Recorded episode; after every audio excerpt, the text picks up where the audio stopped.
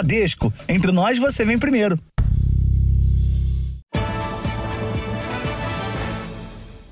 Olá, boa noite. Boa noite. Israel intensificou a operação por terra na faixa de Gaza contra o grupo terrorista Hamas. O primeiro-ministro Benjamin Netanyahu negou a possibilidade de um cessar-fogo. Hoje, uma militar israelense sequestrada no início do conflito foi resgatada pelo exército.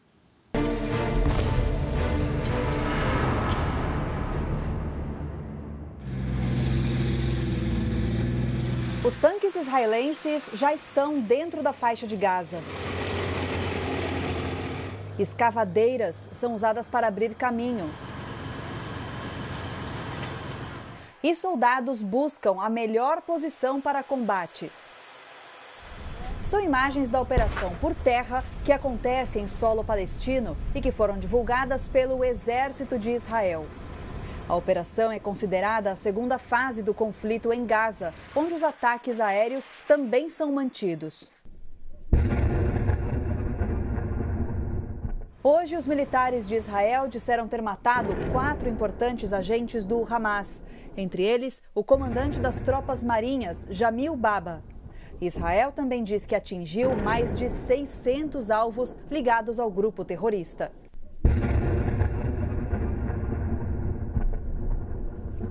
Aqui, um jornalista flagra o momento em que um tanque de guerra israelense atira contra um carro. O governo de Israel afirma que o objetivo da ação é eliminar o grupo terrorista Hamas e também resgatar os mais de 230 reféns que foram levados no início do conflito, no dia 7 de outubro. Segundo o primeiro-ministro de Israel, Benjamin Netanyahu, uma militar israelense que estava sob poder do Hamas foi resgatada na noite passada. Nesta foto, ela aparece com a família. Ori Megidish foi libertada durante as operações terrestres. Numa entrevista coletiva, o primeiro-ministro Benjamin Netanyahu disse que Israel não vai concordar com um cessar-fogo. Ele falou que são tempos de guerra e uma decisão diferente desta significaria uma rendição ao Hamas. Netanyahu também garantiu que não pretende renunciar ao cargo. Em outra coletiva, um integrante do Hamas afirmou que Israel tenta invadir a faixa de Gaza sem sucesso. O grupo extremista respondeu às ofensivas de Israel com novos lançamentos de foguetes. Eles foram interceptados pelo sistema de defesa aéreo. Mas em Netivot, no sul do país, esta casa ficou completamente destruída. Desde o início do conflito, cerca de 1.400 pessoas morreram em Israel. Na fronteira de Rafah, 26 caminhões entraram com ajuda humanitária, mas dezenas estão ainda parados à espera de permissão. Na faixa de Gaza, alvo constante de bombardeios, cerca de 8 mil pessoas já morreram, segundo o Ministério da Saúde da Palestina, que é controlado pelo Hamas. No local, falta comida e hospitais estão fechando porque não há medicamentos e nem combustível.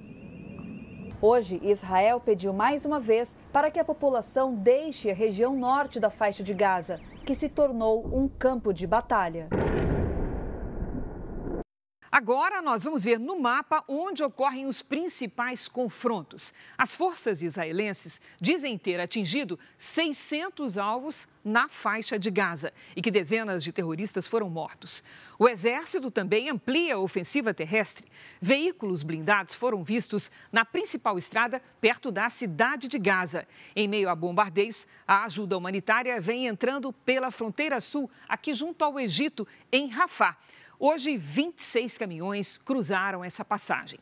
Nessa cidade de Rafah estão 18 dos 34 brasileiros e palestinos assistidos pelo Itamaraty e que esperam ser resgatados. A situação é mais grave na parte norte da faixa de Gaza. A ONU estima que 117 mil pessoas buscam abrigo neste momento junto aos hospitais que ainda estão em funcionamento. Você vê aqui à direita a Cisjordânia, território de maioria palestina, que é uma região parcialmente controlada por Israel. Hoje, mais de 100 veículos participaram de uma operação na cidade de Jenin. Cinco palestinos foram mortos. Um pouco mais ao norte, na fronteira entre Israel e Líbano, caças israelenses bombardearam posições do grupo terrorista Hezbollah. E você vai ver também nesta edição. DJ alemã sequestrada no dia do ataque terrorista em Israel tem morte confirmada. Familiares vivem angústia por falta de informações de reféns do Hamas. Ministro da Fazenda diz que governo mantém meta fiscal após reunião com o presidente Lula. Em São Paulo, o motorista que atropelou e matou três idosas tem a prisão preventiva decretada. E na série especial, dedicação e persistência. Quem são os 2 milhões e meio de brasileiros que se dedicam à missão de ensinar?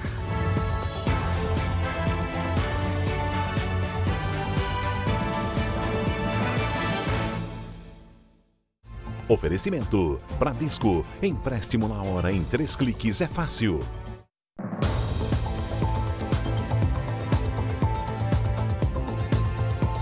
239 pessoas são mantidas em cativeiros pelo grupo terrorista Hamas na faixa de Gaza.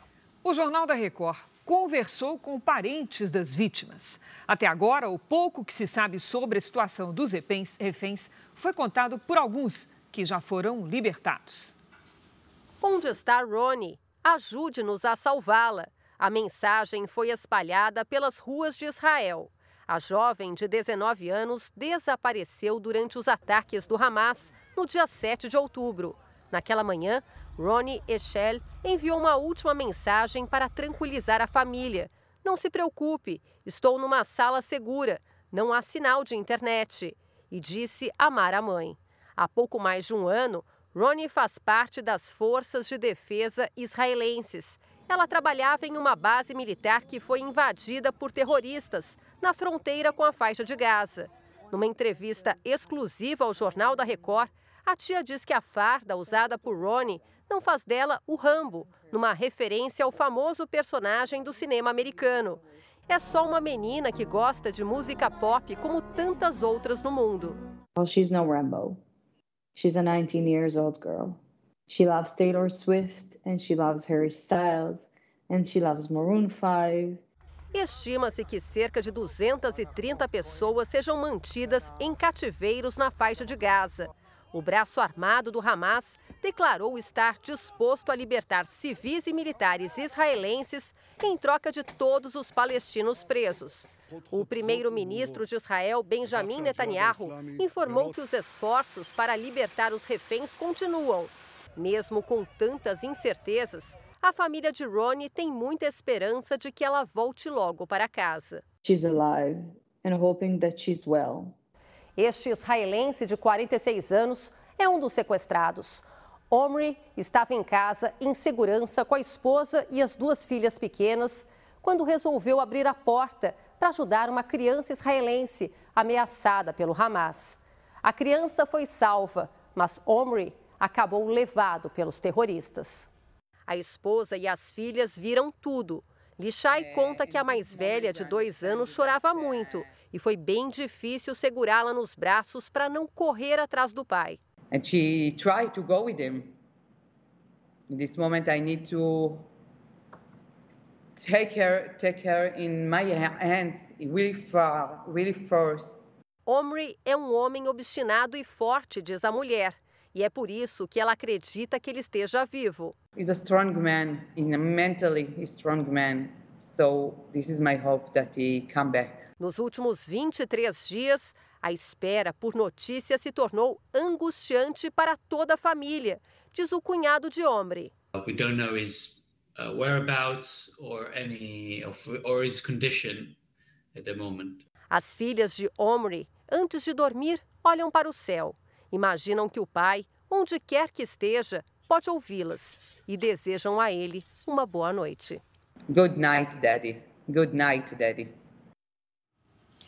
E um avião da Força Aérea Brasileira decolou agora há pouco de Brasília para levar duas toneladas em mantimentos para a faixa de Gaza. É que 34 brasileiros ainda estão à espera da abertura de um corredor humanitário para deixar a zona de guerra. Os brasileiros estão em meio aos bombardeios. Acabou de cair uma bomba atrás desse prédio. atrás desse brejo. Logo após as explosões, centenas de pessoas aparecem para socorrer os feridos. Os vídeos foram gravados pelo brasileiro Hassan Rabi, um comerciante que tenta deixar Gaza desde o início da guerra. Cidadão fazendo ajuda humanitária para resgatar os feridos. Conseguir um transporte é quase impossível por causa da falta de combustível. Carroças passaram a ser um dos principais meios de locomoção. Muitos comércios agora funcionam com as portas fechadas, o que gera tumulto em frente às lojas. Já foram registrados saques nos armazéns da ONU, que recebem ajuda humanitária. Parte da faixa de Gaza está sem internet e eletricidade. É preciso procurar locais onde ainda há energia para carregar os celulares. Tem que andar bastante, carregando sacola, trazer aonde o cara tem energia solar, depois devolver de novo. Caminhões com ajuda humanitária levam produtos nas regiões mais críticas. Tem muito. Entraram. Mas ainda assim, faltam água e gás. A maioria das famílias só tem pão para comer. A Embaixada do Brasil na Palestina monitora diariamente os brasileiros que estão em Gaza. São mais de 30 pessoas, a maioria crianças e mulheres. Segundo a embaixada, eles estão bem, apenas com alguns sintomas de gripe. Os brasileiros estão aqui na região sul de Gaza, aguardando a criação de um corredor humanitário e também autorização para atravessar a fronteira com o Egito. Depois de ter essa autorização, os brasileiros devem deixar a região sul de Gaza e seguir até Cairo, onde já tem um avião da Força Aérea Brasileira aguardando para fazer o repatriamento destes brasileiros. No início da noite, um avião da Presidência da República partiu de Brasília com um carregamento com duas toneladas de alimentos para assistência humanitária na faixa de Gaza. Ainda nessa edição, família confirma morte de uma DJ alemã que estava desaparecida desde o início da guerra entre o Hamas e Israel. Aqui no Brasil, a justiça decretou a prisão preventiva do motorista que atropelou e matou três idosas na zona norte de São Paulo. As amigas estavam a caminho de uma igreja quando foram atingidas na calçada. Os corpos das amigas foram enterrados na tarde de hoje. As três idosas, mortas no caminho da igreja, foram atingidas por um motorista que havia saído de um bar e apresentava sinais de embriaguez. Leonilda, Alzira e Alcina eram amigas há muito tempo. Elas chegaram a ser socorridas, mas não resistiram. O impacto foi tão violento que até uma palmeira foi derrubada. Na saída da delegacia, Felipe Zacarias Rodrigues, de 19 anos, negou ter ingerido bebida alcoólica. Uma amiga, infelizmente, caiu em cima de mim, por isso eu perdi o controle. E aí não deu pra ver só isso. idosas? Eu não vi, eu- na hora eu- eu- ela bateu a cabeça dela no meu queixo, eu desmaiei. O motorista que se negou a fazer o teste do bafômetro teve a prisão em flagrante convertida pela justiça em prisão preventiva e vai permanecer preso até o fim das investigações. Policiais militares confirmaram que minutos depois do acidente, Felipe Zacarias ainda aparentava estar embriagado.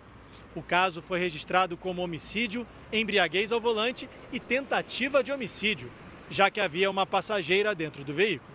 Muito emocionada, Maria conta que a imprudência de um motorista, pois tinha 45 anos de amizade. Tem que haver uma lei mais rigorosa, né?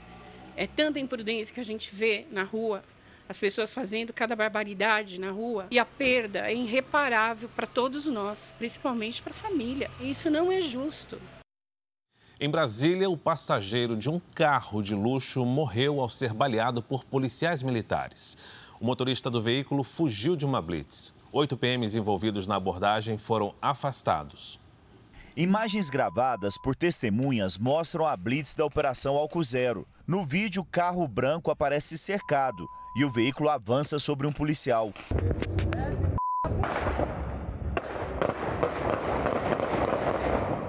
Foram pelo menos 10 tiros. Houve perseguição e o carro de luxo só parou aqui no eixo monumental, região central de Brasília, a 3 quilômetros da Blitz.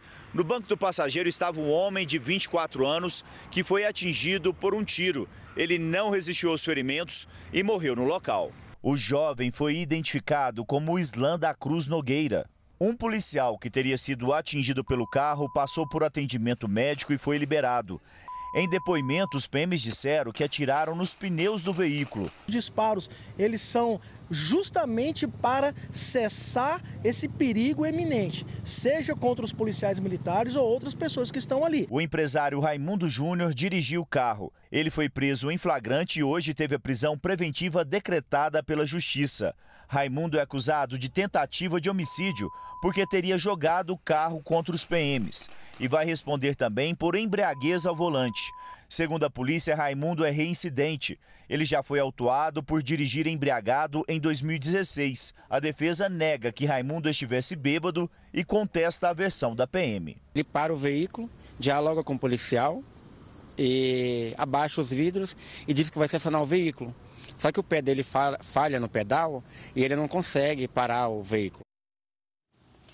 A polícia investiga um ataque a tiros a um carro de aplicativo que terminou com a morte de pai e filha na região metropolitana do Rio de Janeiro. A irmã gêmea da menina, de dois anos, também foi atingida e segue internada. Somente esse ano, pelo menos 23 crianças foram baleadas no estado. Hoje, houve protesto. A manifestação silenciosa aconteceu na Lagoa Rodrigo de Freitas, um dos principais cartões postais do Rio de Janeiro. Aqui, cada placa representa uma criança vítima da violência. A mais recente é Antonella Duarte, de dois anos. A menina estava com a família em um carro por aplicativo quando foi atingida por tiros em Maricá, na região metropolitana do Rio, na última sexta-feira. Antonella e o pai morreram na hora. A irmã gêmea e o motorista permanecem internados. O autor dos disparos conseguiu escapar. A gente vem para mais uma vez é, mostrar o nosso repúdio por esse que é o lado mais cruel e mais hediondo da violência que atinge as crianças. A polícia tenta descobrir se os disparos foram motivados por vingança. Segundo as investigações, o pai teria envolvimento com o tráfico de drogas. A morte de Antonella ajudou a aumentar uma triste estatística: a perda de crianças vítimas de balas perdidas.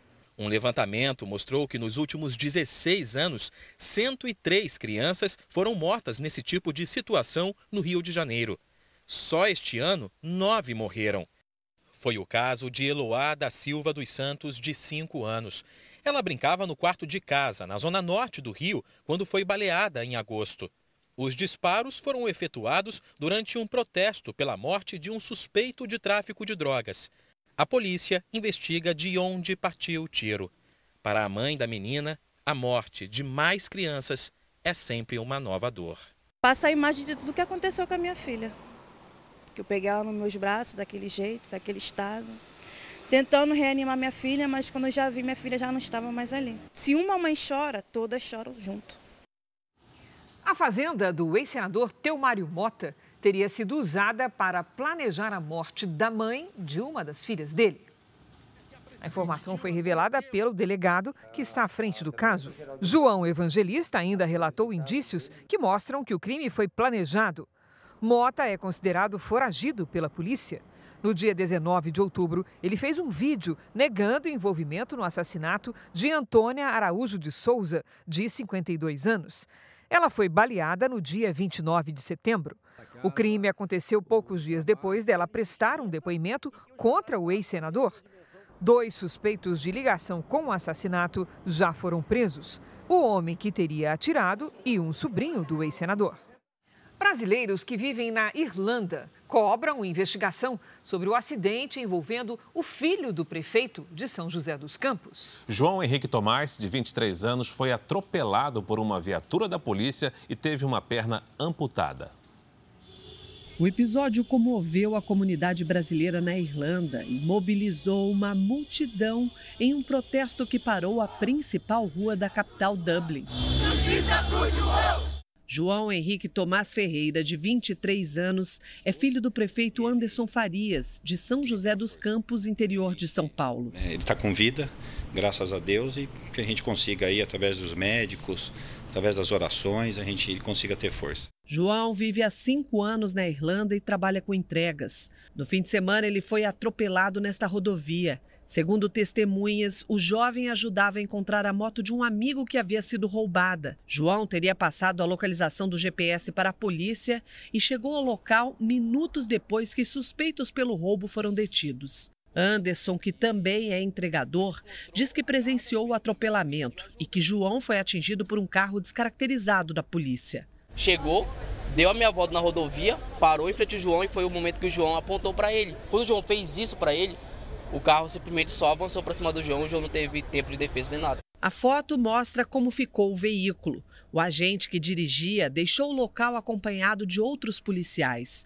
Colegas de João disseram que o brasileiro ficou consciente até o socorro. João Henrique chegou em estado grave a esse hospital na capital irlandesa. Ele passou por uma cirurgia no mesmo dia e os médicos disseram que não haveria outra alternativa a não ser amputar parte da perna direita. O jovem chegou a ser mantido em coma induzido. A mãe de João, Sheila Tomás, está na Irlanda para acompanhar a recuperação do filho. Quem é mãe sabe o que é. Do mesmo jeito que arrancou a perna do meu filho, arrancou um pedaço seu. Em nota, Itamaraty diz que acompanha o caso e que vai prestar assistência à família. Hora da previsão do tempo, já está conosco a Lidiane Sayuri. Oi, Lid, boa noite. Temos alerta para os próximos dias? Temos sim, Cris. O tempo segue instável ao longo da semana. Boa noite para você. Fara, muito boa noite. Boa noite a todos que nos acompanham. Pelas imagens de satélite, vemos uma faixa de nuvens atravessando o Brasil. Nesta terça-feira, a frente fria provoca mais chuva sobre a região sudeste e novas áreas de instabilidade reforçam os temporais no centro-sul do país. Com o volume de água dos últimos dias, o solo segue encharcado e há riscos de novos transtornos. O perigo é maior entre Santa Catarina e o centro de Minas Gerais. Podem ocorrer enchentes, alagamentos e deslizamentos. O destaque de hoje é para as cataratas do Iguaçu que atingiram seu maior volume de água em nove anos. A quantidade é 16 vezes acima da média normal. Uma das principais passarelas e o passeio de barco pelo rio foram suspensos por segurança. O barulho das quedas impressiona.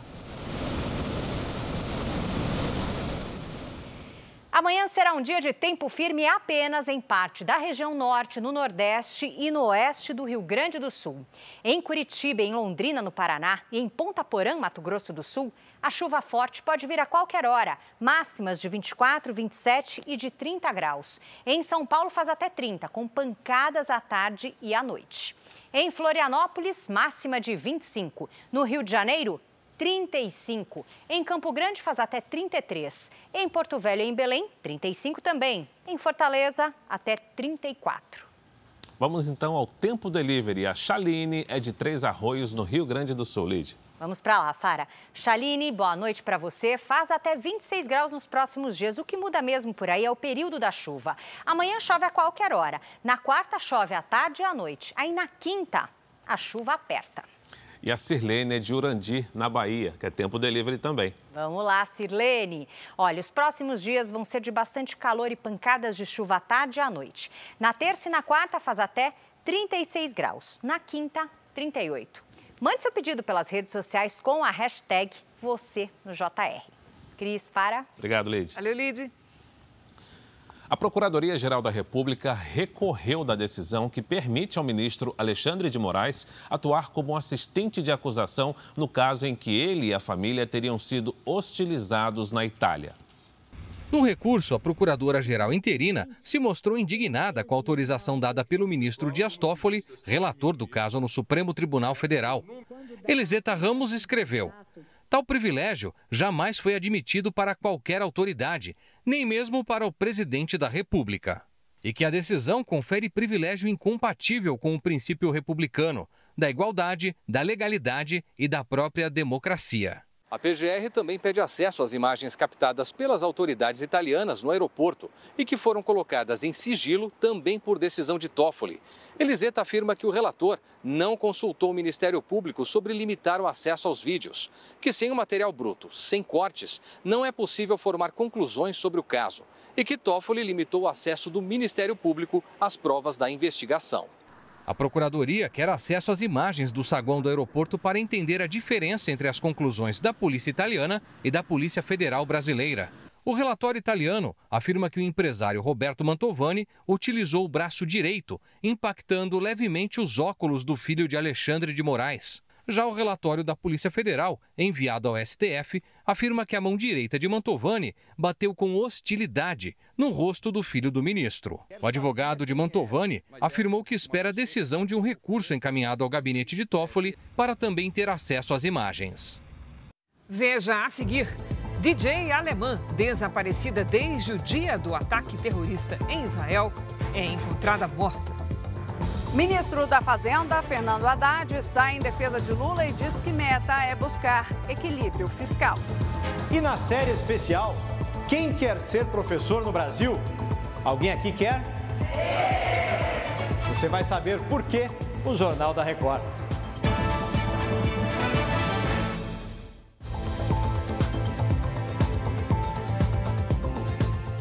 O diretor executivo do Google prestou depoimento hoje em um tribunal dos Estados Unidos que investiga a gigante de tecnologia por monopólio. Sundar Pichai admitiu que o Google firmou contratos bilionários para a empresa ser o buscador padrão em diversas plataformas. O governo americano acusa o Google de manter um monopólio ao pagar por acordos que dão destaque à empresa em celulares e navegadores. O Google nega qualquer irregularidade. O julgamento que entrou na sétima semana é o maior sobre o direito de concorrência desde a década de 90. Voltamos a falar da guerra. A DJ alemã, que estava desaparecida desde o início da guerra entre Hamas e Israel, morreu, de acordo com a família. Ela tinha 22 anos e foi colocada na caçamba de uma caminhonete usada pelos terroristas.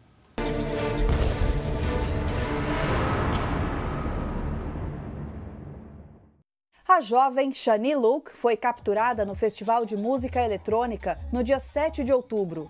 No fim de semana, a mãe confirmou a morte de Shani. A família tinha chegado a dizer que ela estava internada em estado grave num hospital na faixa de Gaza. O Ministério das Relações Exteriores de Israel falou que o corpo de Shani Luke foi encontrado e identificado.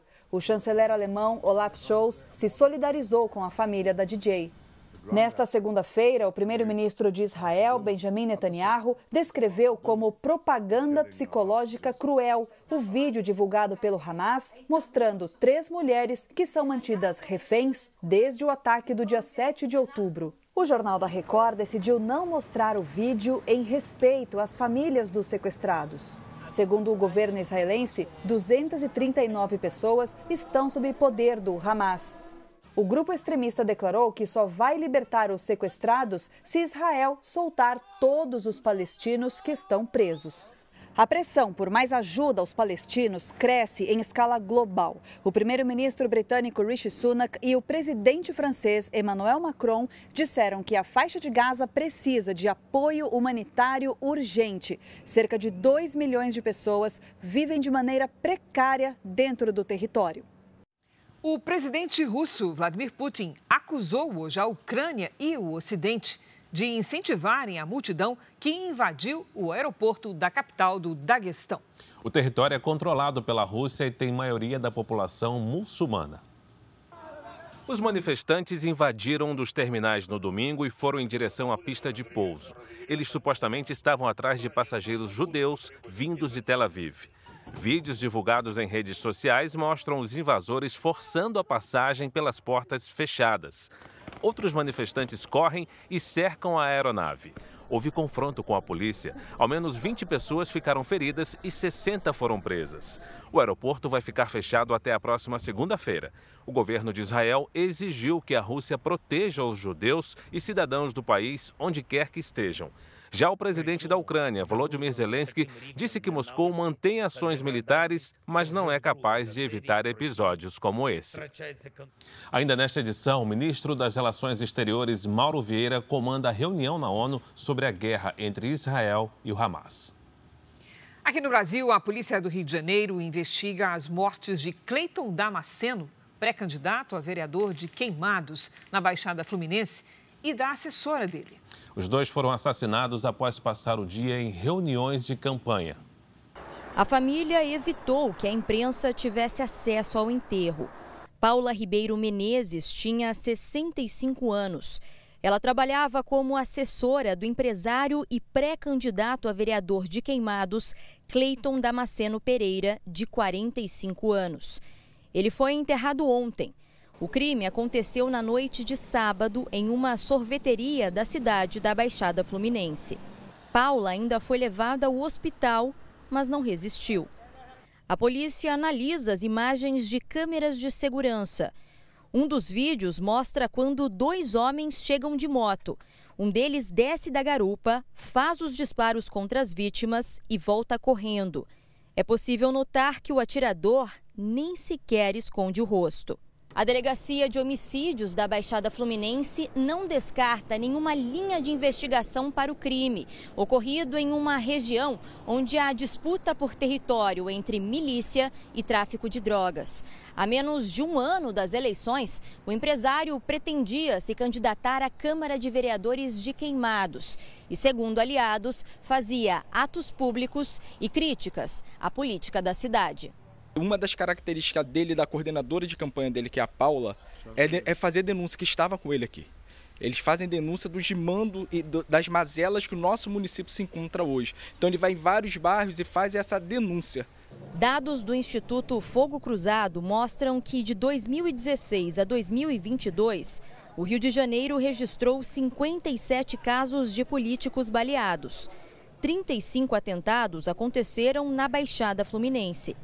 Cleiton Damasceno era aliado do prefeito de Belfor Roxo, Vaguinho, que é marido da ex-ministra do Turismo, Daniela Carneiro. O luto vai ser eterno. A gente vai ter que continuar vivendo. Mas a falta que ele vai fazer para a gente e para as pessoas, para os familiares, vai ser muito grande. Vai ser irreparável. A chuva provocou estragos em estados do Sudeste e do Sul. No Paraná, cerca de 13 mil pessoas estão fora de casa. O dia foi de reconstrução para moradores de Curitiba e região metropolitana. É um drama, né? Porque alaga, né? Alagou feio aqui, né? Daí não tem o que fazer, né? Segundo a Defesa Civil Paranaense, até agora, mais de 180 mil pessoas foram afetadas pelos temporais. Cerca de 13 mil pessoas estão fora de casa. 44 mil residências foram danificadas. A chuva também causou muitos problemas nas estradas, como nesse ponto da BR-277, principal ligação entre Curitiba e o interior do Paraná. Ao longo desta segunda-feira, foram pelo menos 25 pontos de bloqueio em todo o estado. Na fronteira com a Argentina, a vazão das cataratas do Iguaçu está 16 vezes acima do normal. A força da água arrancou parte das passarelas do lado do país vizinho. Em São José da Boa Vista, na divisa do Paraná com São Paulo, moradores registraram um tornado que destelhou propriedades rurais, derrubou cercas e até tombou um caminhão. Em São Paulo, um homem morreu em Campos do Jordão após uma árvore atingir a casa onde ele morava. Na região sul do estado, o rio Ribeira de Iguape subiu 8 metros e fez a prefeitura da cidade decretar estado de calamidade pública. Em Santa Catarina, o corpo de um homem foi encontrado pelos bombeiros hoje. Ele desapareceu no fim de semana ao tentar atravessar uma ponte e cair no rio da cidade de Vitor Meireles. Em Minas Gerais, árvores de grande porte caíram em Belo Horizonte. Em Santa Luzia, postes foram arrancados e os moradores ficaram sem luz. Faltou energia também em Contagem, onde a ventania levou a estrutura de um telhado que caiu sobre os fios da rede elétrica. O Brasil criou mais de 211 mil vagas de trabalho com carteira assinada em setembro. No acumulado do ano, o saldo é de quase 1 milhão e 600 mil empregos formais. O setor de serviços foi o que mais criou empregos, seguido pelo comércio e pela indústria. Os dados são do Cadastro Geral de Empregados e Desempregados do Ministério do Trabalho. O ministro da Fazenda, Fernando Haddad, disse hoje que está mantida a meta fiscal definida pelo governo. Haddad se encontrou com o presidente Lula. Lula e Fernando Haddad se reuniram pela manhã no Palácio do Planalto. Na sequência, o ministro da Fazenda anunciou os nomes de dois novos indicados à diretoria do Banco Central. O professor Paulo Puquete e Rodrigo Teixeira, servidor de carreira. Ambos são doutores em economia e precisam ser aprovados pelo Senado. Os nomes foram indicados com o aval de Lula. Na semana passada, o presidente disse não se importar se a meta fiscal será cumprida no ano que vem.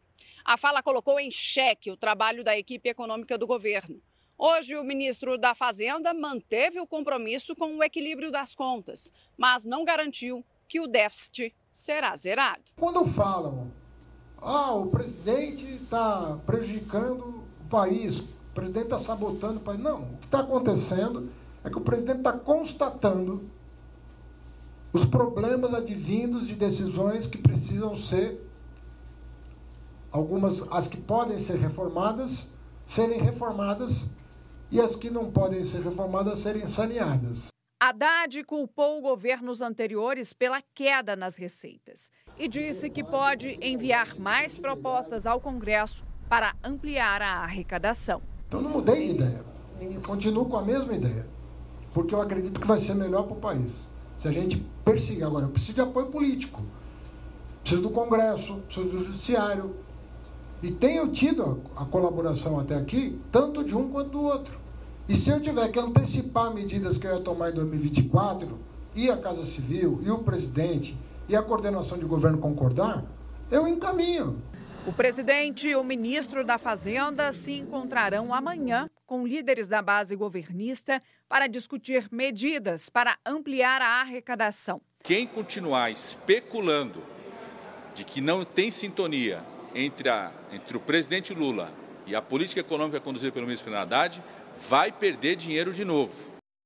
Enquanto isso, no Congresso Nacional, o presidente do Senado, Rodrigo Pacheco, disse em nota que a orientação e as diretrizes do ministro da Fazenda devem ser seguidas e que o parlamento vai buscar contribuir com as aprovações necessárias para o cumprimento da meta fiscal estabelecida. O ministro de Minas e Energia, Alexandre Silveira, anunciou hoje uma proposta para a criação de um operador nacional do sistema de distribuição de combustíveis. Esse operador será o responsável pelo abastecimento nacional e pela qualidade dos combustíveis. O órgão também vai fiscalizar preço, pagamento de tributos e sonegação fiscal. O operador, segundo o ministro, terá participação do governo federal e da iniciativa privada. A medida vai ser encaminhada ao Congresso Nacional como projeto de lei. Veja a seguir. Pela oitava vez, argentino Lionel Messi é eleito melhor jogador de futebol do mundo. Daqui a pouco, na série especial, você vai conhecer a universidade, onde o curso de pedagogia é o segundo com mais concorrência pelas vagas.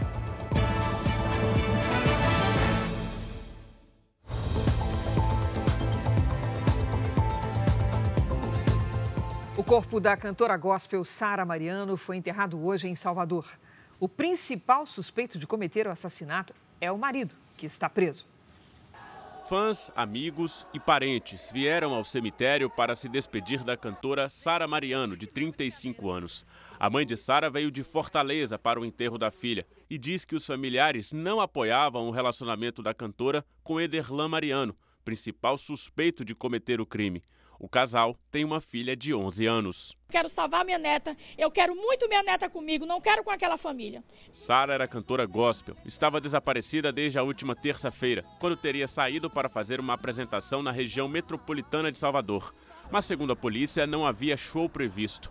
A suspeita dos investigadores é que o marido, que também era empresário dela, tenha armado uma emboscada para atrair a vítima ao local do crime. E a justiça da terra vai ser feita e provas concretas vão ser levantadas. Ederlan Mariano segue preso e vai passar por audiência de custódia amanhã. A polícia não tem dúvidas que o crime foi cometido por mais de uma pessoa e segue com as investigações em busca dos outros suspeitos. Ainda não sabemos dizer quantas pessoas participaram da, do planejamento e da execução e nem quem são essas pessoas. Buscaremos, buscaremos ao longo das investigações. A defesa de Ederlan diz que ele é inocente. A polícia cumpriu hoje um mandado de busca e apreensão na casa onde a família morava, na periferia de Salvador. Em São Paulo, foi cremado o corpo do diretor do SESC São Paulo, Danilo Miranda. Ele tinha 80 anos e morreu ontem em um hospital na capital paulista, onde estava internado desde o começo do mês. Danilo era diretor regional do SESC havia 40 anos. Ele também era sociólogo e filósofo e era considerado um grande incentivador da cultura. A causa da morte não foi divulgada. O ex-presidente da Federação Espanhola de Futebol foi banido do esporte pela FIFA por três anos. Luiz Rubiales já havia deixado a direção da entidade depois de beijar, sem consentimento, a jogadora da seleção da Espanha, Reni Hermoso, durante a premiação da Copa da Austrália. Agora, Rubiales não poderá exercer qualquer atividade relacionada com o futebol, seja na Espanha ou em outro país. Ele responde a processo na Justiça Espanhola por agressão sexual. Lionel Messi foi eleito pela oitava vez o melhor jogador de futebol do planeta. O craque recebeu o prêmio Bola de Ouro da revista France Football ao melhor jogador da temporada. Pesou a favor de Messi a conquista da Copa do Mundo com a seleção argentina no ano passado. O brasileiro Vinícius Júnior ficou em sexto e venceu o prêmio Sócrates, de jogador que mais se destacou em ações solidárias no futebol. O judô brasileiro fez bonito nas disputas individuais. No PAN de Santiago, o Bruno Piscinato tem as informações do que aconteceu nos Jogos. Olá, Bruno, boa noite. Oi, Cris, boa noite para você, para o Fara. O dia dourado do Brasil começou a 300 quilômetros daqui, da, na praia de Punta Lobos. A nossa surfista Tatiana Weston Webb garantiu o primeiro lugar para o Brasil. Depois disso, mais um dia de show do judô brasileiro no tatame. Só hoje foram cinco pódios. Samantha Soares, mesmo com uma lesão no joelho, conseguiu subir no lugar mais alto. Foi o sétimo ouro do judô, são 15 medalhas para essa modalidade que bateu um recorde, a melhor participação da história em em Jogos Pan-Americanos. E hoje foi dia também do começo de competições dentro do Estádio Nacional, as competições de atletismo. E nesse primeiro dia, o Brasil já teve uma dobradinha no lançamento de disco. Isabela Rodrigues ficou com o ouro e Andressa Oliveira ficou com a prata. A gente segue acompanhando todas as competições e participações do time Brasil.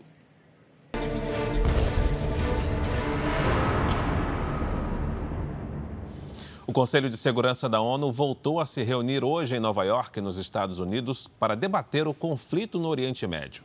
O chanceler Mauro Vieira, representante do Brasil que preside o Conselho, comandou a reunião. Mauro Vieira reconheceu o direito de Israel de se defender, uma posição cobrada por israelenses e americanos, mas ponderou que a defesa deve estar alinhada com as leis internacionais. While every state has the right and duty to protect its citizens, actions must be consistent with international law and international humanitarian law. Mauro Vieira também criticou a falta de consenso e inação do Conselho de Segurança para chegar a uma decisão que acabe com o sofrimento na faixa de Gaza. Pelo menos quatro resoluções que haviam proposto medidas foram vetadas. No encontro de hoje, convocado pelos Emirados Árabes Unidos, nenhuma proposta foi apresentada. O porta-voz do Conselho de Segurança disse que os Estados Unidos não apoiam um cessar-fogo neste momento, mas apoiariam pausas humanitárias temporárias para permitir que a ajuda humanitária chegue a Gaza. A missão de presidir o Conselho de Segurança da ONU vai ficar com a China a partir de quarta-feira. O Brasil, que estava na presidência rotativa, deixa a função sem avanços num cessar-fogo entre Israel e o grupo terrorista Hamas. 2 milhões e meio de brasileiros se dedicam a uma vocação diária: ensinar. São professores que enxergam no aprendizado dos alunos uma missão de vida. Na série especial dessa semana, vamos conhecer histórias emocionantes de quem não se vê em outra profissão e não desiste de passar conhecimento, mesmo com desafios da carreira. E vamos descobrir também quem são os estudantes que querem ser os professores do futuro.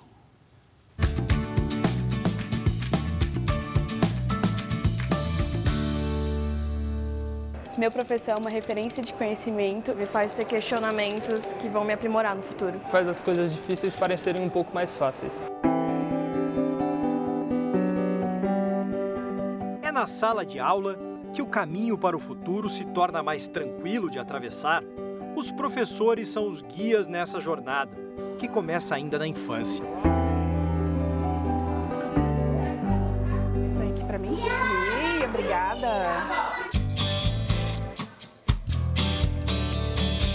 Orientação, cuidado e carinho de quem faz o que gosta. Todos os dias, por quatro horas, a Juliana é voluntária nessa escola pública do Distrito Federal. quando você acompanha a criança, quando você vê ela evoluindo, aquilo é um retorno muito bom. Eu acho que vale a pena. O desejo de trabalhar com crianças era antigo, mas a Juliana tinha seguido outro rumo. Foram muitos anos como operadora de telemarketing, até a experiência como voluntária mudar a vida dela. Esse prazer de, de, de acompanhar, de ver evoluir, foi o que virou a chave. Falou, eu quero, eu quero fazer isso. Eu quero estudar para fazer isso da forma correta, para fazer isso da melhor forma possível. Bem cedo, ela já está pronta para começar a rotina puxada, com destino à pedagogia. A vizinhança nem acordou ainda, né? Não, algumas pessoas saem bem cedo, mas geralmente mais a partir das sete. E é sempre assim escuro ainda a hora que você sai? Sim, geralmente sim. Chegou o nosso? Chegou o nosso. Juliana, e o café da manhã, hein? Café da manhã eu não costumo tomar. Quase meia hora depois, a gente terminou a primeira parte da viagem. É, essa é a primeira parte, agora a gente vai pro metrô. No metrô bem cheio, Juliana segue viagem para pegar outro ônibus. E ainda tem muito chão pela frente até finalmente chegar à universidade. O caminho que a Juliana precisa percorrer todos os dias começa no Sol Nascente, região administrativa do Distrito Federal. E o percurso é longo. No total, 34 quilômetros de distância até o plano piloto. É preciso atravessar Brasília de ponta a ponta. Depois de duas horas no transporte público, chegamos ao Lago Norte, onde fica a Universidade do Distrito Federal. Bem na hora da primeira aula, né, Juliana? Foi uma pequena maratona até aqui. Meio cansada? Não. Como é uma coisa que eu quero muito e que eu escolhi para mim é o tiro de letra. Ânimo para aprender. Ânimo para aprender. Boa aula, então. Obrigada.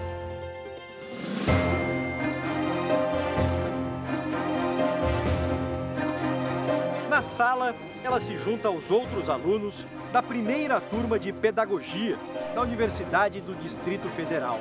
A instituição pública foi criada em 2021. Nós abrimos nove cursos. Para nossa grande satisfação, o curso de Pedagogia foi o segundo mais procurado.